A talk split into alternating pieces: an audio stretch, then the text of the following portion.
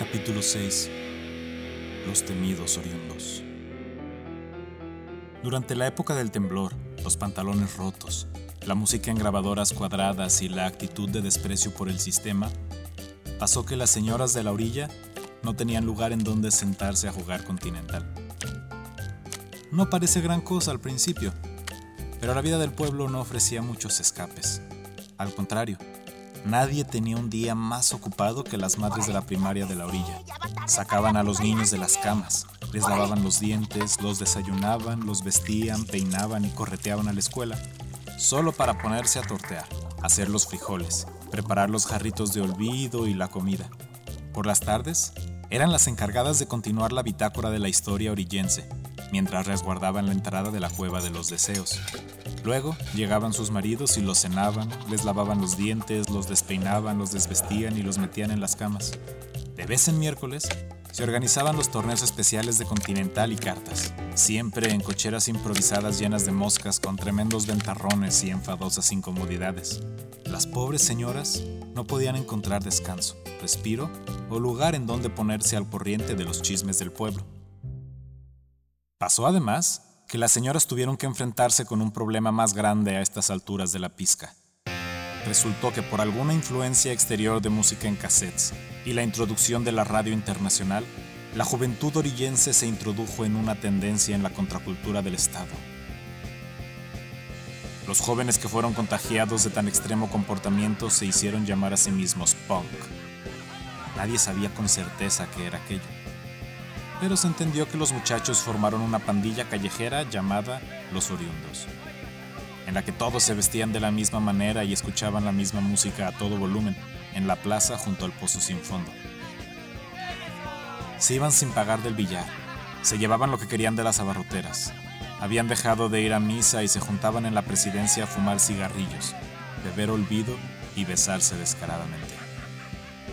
Evidentemente sus madres, las señoras que tan dura tenían la vida intentaron solucionar el problema con las técnicas ancestrales y sabias con que las señoras han intentado solucionarlos por cientos de años.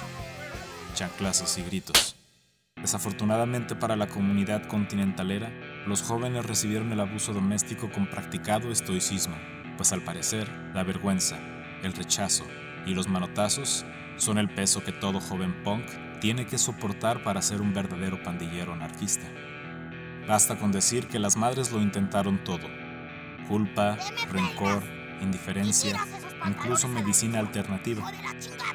Pero no lograron cambiar el rumbo destructivo de la juventud. Y hasta ahí quedó la cosa. Resignadas regresaron a sus arduas labores de matriarcas. Meses pasaron antes de que Fermín, o el Fermas, líder de los oriundos, aprendiera a tocar la guitarra y comenzara a aterrorizar a la población con una banda de punk. Pues resulta que cada año se somete a concurso el escenario en la plaza principal, donde a las tardes de domingo la banda del municipio toca corridos, cumbias y rancheras. Al parecer, ellos habían ganado su lugar semanal en el escenario no por sus méritos musicales, sino por falta de competencia. En un voto municipal del que poca gente se percataba que existía. Así que podrán imaginar la sorpresa del consejo cuando los oriundos, la única otra banda del pueblo, convocaron a toda la pandilla a presentar y votar por el escenario de la plaza. Ni una promoción del voto tardía e intensiva logró evitar la arrasadora victoria de los oriundos sobre su ingenua competencia. Llegó el domingo. Las parejas de enamorados se pusieron a darle vueltas al pozo. Los niños compraban cohetes y esquites, y los ganaderos tomaban olvido en jarritos de barro. El Fermas y sus séquitos subieron al escenario, adornados con serpientes, pieles de iguana, guitarras negras, peinados extravagantes y maquillaje en el rostro. El Fermas tomó el micrófono y gritó, Somos los oriundos, caos, olvido y destrucción. ¡Caos, olvido y destrucción! Acto seguido, comenzaron a tocar el sonido más infernal que había salido de objeto alguno en la historia de la comunidad. Después de tres canciones, la plaza quedó vacía, aunque los oriundos tocaron su set completo, conforme a sus valores punks. Ese mismo lunes, la gente se congregó al escuchar que los oriundos habían ganado el escenario de la plaza todos los domingos.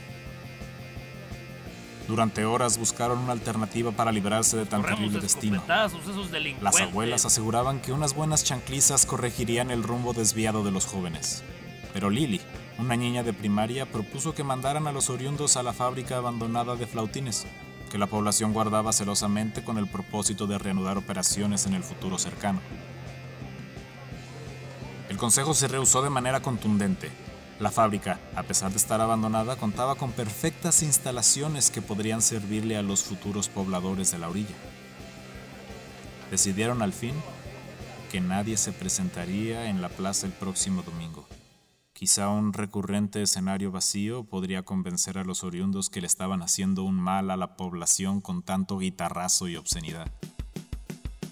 Tras su tercer domingo sin gente, el Fermas y los oriundos decidieron invadir Misa de Ocho cantando sus canciones sobre caos y destrucción. Nunca antes el señor cura fue ofendido de manera tan hiriente como ese domingo. La congregación se levantó en gritos y sombrerazos, obligando a los Ponce a escapar rápidamente por la puerta de la capilla. El consejo se reunió de nuevo al siguiente lunes. Tan grande fue el descontento de los ciudadanos que el Fermas fue mandado traer, a la fuerza si era necesario. No fue necesario. el Fermas acudió con gusto la convocatoria. Cuando le informaron que él y su banda de forajidos debían acatar las reglas y que por órdenes del Consejo Municipal la pandilla conocida como los oriundos debía ser desmantelada inmediatamente, el Fermas respondió con tranquilidad que ellos no reconocían al Consejo como una institución válida y que por lo tanto no estaba obligado bajo ningún documento legal a acatar sus órdenes. El consejo de la orilla se quedó pasmado al escuchar sus palabras. Durante las siguientes dos horas, intentaron todo para desarmar sus argumentos, desde el soborno hasta la amenaza y todo el licor de por medio. Nada persuadió al joven y sus seguidores. No fue sino hasta que uno de los miembros del consejo recordó la propuesta de la pequeña Lily. El Ferma se quedó intrigado, porque una fábrica abandonada sonaba muy poco. Prometió que lo pensaría, y en menos de una semana, la banda y la pandilla se habían mudado por completo a la fábrica, con la condición de no volver a tocar música fuera de allí. Solo el grafiti inofensivo recordaba a los pobladores de la existencia de la pandilla. Todos estaban más o menos satisfechos. Todos, excepto las señoras madres de familia de la primaria, que se sintieron ofendidas. No tanto porque se permitió la existencia de un grupo con tan irreverentes prácticas, sino porque ellas habían estado peleando un lugar propio para jugar continental y no se les había otorgado. El consejo fue determinante. Estaban dispuestos a lidiar con la ira de las señoras siempre y cuando no tuvieran que escuchar ninguna horrible canción oriunda en sus vidas. El Fermas y los oriundos se encontraban en su nueva guarida cuarto de ensayo, fumando, bebiendo y haciendo punquetadas, cuando de pronto doña Leti entró como si fuera su casa, con una botella de olvido y dos paquetes de cigarros. Como al principio los oriundos pensaron que se trataba de otro soborno, se sorprendieron placenteramente cuando doña Leti les dijo que se les quería unir, que ella también odiaba al sistema y que le gustaría ser punk. Tú no puedes ser punk. Ninguna señora que sea madre de familia puede ser oriunda, le dijeron los pandilleros entre risas. Indiferente a las burlas, doña Leti retó al Fermas a un duelo de olvido, diez tragos de alcohol en el menor tiempo posible. El Fermas no se pudo negar en frente de su banda. Y fue así. Como diez tragos y una vomitada después, el Fermas abrazó a doña Leti como parte de la comunidad. Durante los siguientes días, Doña Leti participó entusiasta en todas las actividades punk de la fábrica. Incluso tocó la batería en un par de ensayos. Los oriundos aceptaron como igual a la señora y todo volvió a la normalidad. La gente del pueblo comenzó sus habituales habladurías sobre la señora Punqueta. En los miércoles de tianguis se la podía ver vestida todo de negro con su bolsa de picos, sus botas militares y su cabello verde y puntiagudo. El señor cura llegó a pedirle que se retirara de misa, mientras que su marido guardaba un secreto orgullo y pequeña lujuria por la nueva actitud de su mujer. La siguiente semana, doña Leti llevó a la sosa. Los oriundos aceptaron a la Sosa en el grupo inmediatamente después de que tocó un requinto increíble de guitarra con una actitud destructiva. La Sosa trajo a la señora Andrea. Ella a su vez trajo a Dolor a tercera. Dolores llevó a la nena y ella a Tucha y Carmela. Y así, en el transcurso de los meses la fábrica se fue llenando de señoras, que poco a poco fueron introduciendo nuevas actividades dentro de la comunidad. Entre ellas, el juego de Continental. Los oriundos se fueron dando cuenta que ser punk ya no era tan divertido como antes, sobre todo ahora que la mayoría de sus actividades involucraron señoras jugando cartas. El Fermas fue el último en dejar la fábrica. En un momento de lucidez, pudo ver la estrategia de las señoras para adueñarse del lugar, pero era demasiado tarde. La fábrica les pertenecía ahora. Y así terminó el año del temblor, de los pantalones rotos y del desprecio por el sistema. El punk podrá ser pasajero, pero la señora siempre permanecerá.